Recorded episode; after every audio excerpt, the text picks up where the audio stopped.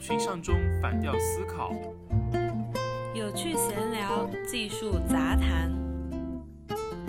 本节目由唱唱反调出品。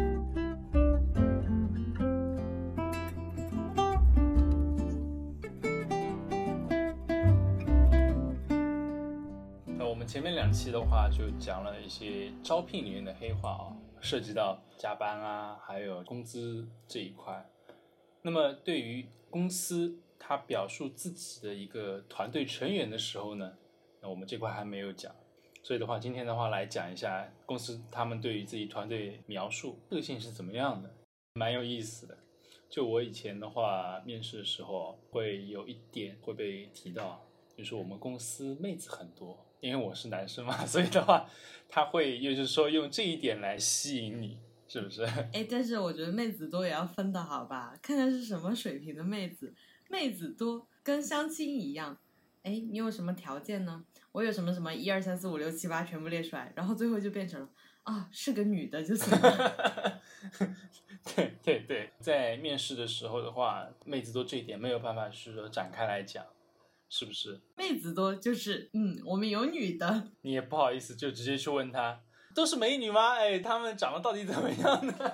没有办法去这么问，对不对？面试的时候的话，你也可以在公司环境里面先哎，就环顾一下啊，你可能就心里面有数了，是不是？是的，嗯，还有一点我觉得也蛮值得讲的，就是除了会说啊，我们公司妹子多，他可能还会说我们有非常有活力的年轻的这些团队成员，对吧？平均年龄是几岁几岁啊？很多都是什么九零后、九五后什么之类的啊。嗯，就我们是有创意的、有活力的。但是我心里面会想，那不就意味着他们这些工作经验比较少吗？其实对于我们这些有工作经验的来说，我一听到这个，我心里面就会咯噔一下，就是很怕没有工作经验的人带不动怎么办？真的就是一个人拖着所有人，导致你后期的工作特别累。对于公司来说的话，你的队伍过于年轻不一定是好事，当然也有例外啊。一般的公司来说，你如果说年轻的这些员工太多了的话，很可能就会造成一种情况：这些资历比较深的员工没有办法，就是把他们全部都给带起来，因为工作经验这些东西还是需要有时间积累的。是的，像进了个培训班，然后有好学生，有差学生。是的，是的，是的。嗯，当然了。对于某些比较强的，就是说创业公司来说，之所以这么说的话，是因为创业公司这种情况会相对来说普遍一点。很多他们创业的人一起相投的能力也比较强的，互相认可的人就一起组了个团队。比如说我们两个，工作能力特别强。我们这算创业吗？业余的来讲讲。哎，不过我知道你在夸我，顺便夸了一下你自己。哎，不错不错不错。就是对于能力强的人来说的话呢，资历并不是最最重要的。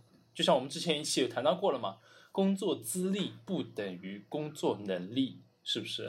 嗯，是的，能力还是摆在第一位的。还是那句话，对于一般的公司来说，员工的年龄梯度呢，需要有一定的层次感。嗯，过多的年轻人也不是好事，但太少的话呢，你这个公司可能就真的是缺少活力了，思想僵化会容易出现。你说到这个团队，我忽然想起来。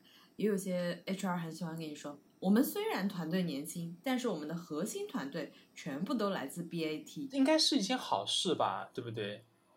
那你核心团队是 BAT 出来，毕竟是大公司的背景，会让人感觉嗯不错，有实力，对吧？但是这个要怎么看啊？你要是一些核心团队，比如说哦，我这个有一个阿里的人，P 二跟 P 七的区别还是很大的，是吧？哦，对对对对对，你这个倒是说到点子上来了，就是出来的人之前的职级到底是怎么样的，也很重要。嗯，说不定潜台词就是啊，我们团队有几个人在 BAT 上过班儿，实习的也算。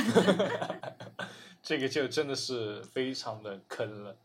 职场黑化的比较高的段位才能够分辨出来啊，这个到底是什么意思？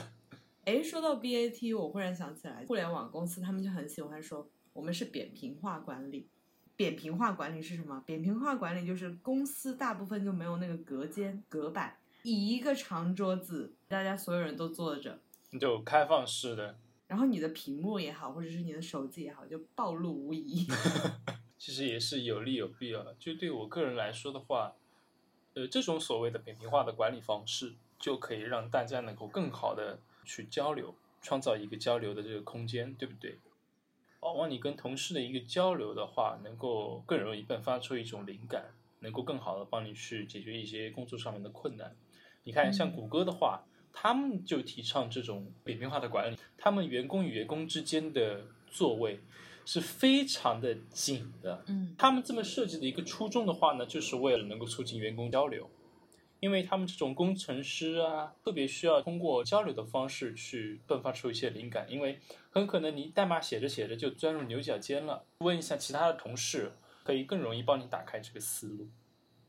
隔间也没问题，啊，你自己走两步就到了。我跟你说，感觉真的不太一样哦。我现在的工位的话是有隔间的嘛，嗯这种物理的形式帮你去创造了一个这样子单独的空间之外，当然你个人会觉得比较享受。自闭。但如果说你想要去更加主动的跟别人交流的话，就会有设置了一点点的障碍，差别很大。但是就大公司而言，无论是你刚刚提到谷歌或者是其他公司，有一些小公司，它的桌子就是说没有那么长，尤其是他公司可能就只有四五个人，甚至是三四个人的时候，那真的是管理层面的扁平化管理，老板就坐在你旁边，这个公司人少都不够形成梯次的。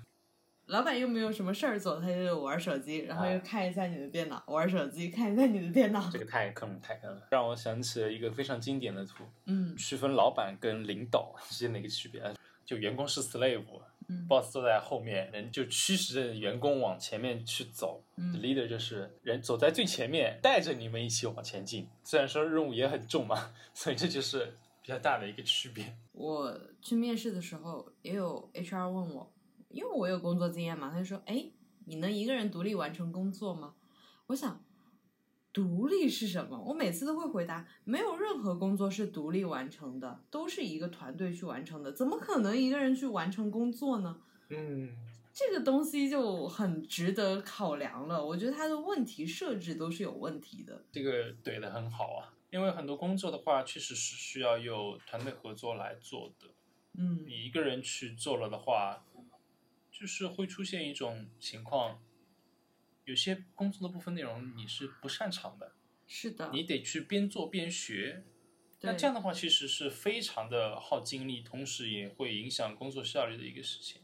他问这句话的时候，意味着我们公司人比较少，你要一人顶多职。比如说什么啊，前端、后端、测试、推广，全部都你一个人干，出事儿了你也要一个人背锅。这个就特别坑爹了。工程师里面嘛，现在的话比较推崇的一个叫什么全件工程师，是不是？就是像你刚才说的，又要能够做前端，又能够做架构，嗯还能够做后端啊，就是测试这一块，一人能够把一个项目从头到尾的给做下来，对吧？全部都会，全件工程师，那这样的人就是很少啊。对啊，这样的人得多贵、啊！你知道这样的一个工程师的话，你你你，对啊，你要花好几十万才能够把他给请过来，好不好？就只普普通通的这种，很牛啊！就是讲你的老本行嘛，设计这一块，全部都是由你来做的，包括推广，那你这不得累死？对，像设计的话，有一些好的公司可能广告文案是一个人，设计是一个人，然后后面去跟客户对接又是一个人。但是如果一些创业公司的话，可能就是连设计的文案都要你想，嗯嗯，怎么回事呢？让我想，然后想出来，客户就说这不是我想要的，不断的修改。所以呢，我现在就非常的成功，我就彻底不做设计了。成功的方式就是不干了。是的，那么我们刚刚也提到创业公司，其实创业公司也很喜欢说，哎，我们公司在行业发展前景巨大，所以你在这里来，岗位晋升空间肯定很高，以后你就是我们公司的元老了。很多创业公司确实会用这样的一个方式来吸引别人过来嘛。但是创业这个事情本身就是风险很大的。为什么叫创业呢？就是他们这个创业团队本身也并不是非常的确定这事儿能不能成，是吧？还有这个行业，他们做的这个行业也没有完全的开发出来，还是属于一个蓝海，不确定性非常的大，风险非常大。那所以，如果说要有员工加入这个团队的话，就必须跟这个团队一起去冒极大的风险。目前我们还不知道具体市场在哪里，你先来了再说吧。啊，对，不确定性非常大。提到这个的话，非常的感慨，因为对于大多数人来说，他们都是相对来说成熟的公司去工作嘛，嗯，是的，能够给自己的一个工作和生活有比较大保障。如果去创业公司的话，其实要面临极大的一个不确定的风险，因为市场上百分之九十九的创业公司，他们都是要死掉的。他的这个创业公司的创业风险到底有多大？同时，我前段时间看到了一个数据，中国平均的中小企业的生存时长是多久呢？你猜是多久？三年，基本上就是三年吧。三年多一点点。所以的话，这个是比较残酷的一个数字。创业并不适合每一个人都去做吧。嗯，是的，有一些公司也会说，我们计划短期内融个什么天使轮啊、A 轮啊、B 轮啊、C 轮，然后我们后面再上市。很多时候就计划赶不上变化，你计划的再美好，后面的发展是一个不确定性嘛。市场发展前景哪怕是非常巨大的，那么这个市场是不是你能够吃下来的？你能不能够生存下来的话，是一个未知数。比如说新能源汽车。它前期其实都是非常看好的，很多公司都融了个天使轮和 A 轮，但是现在新能源汽车的公司死了一大批了。就新能源汽车这一块的话，很多公司确实有点不行了嘛。比如说微小型的电动车知豆，它在二零一八年的销量的话就只有一万多台，但是它在一七年的时候，它销量有十多万呢，差别特别大。还有一个互联网造车公司，很多可能也撑不下去了嘛。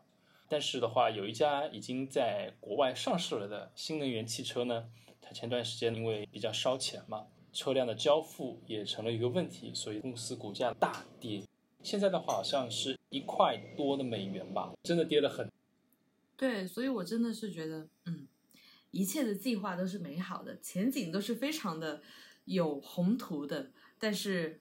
未来的变数我们也是不知道的。嗯，行业发展前景确实是很大，但是它有一个发展过程。嗯，因为市场并不是等你去摘这个果实，是需要去踏踏实实去做的。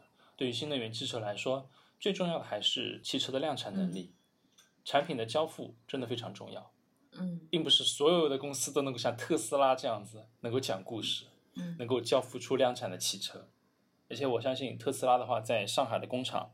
正式开工之后的话，量产能力会大大的提升。嗯，好了，职场黑话知多少？如果你还知道其他的职场黑话，可以留言给我们，大家来讨论一下。我感觉这个非常的有共鸣。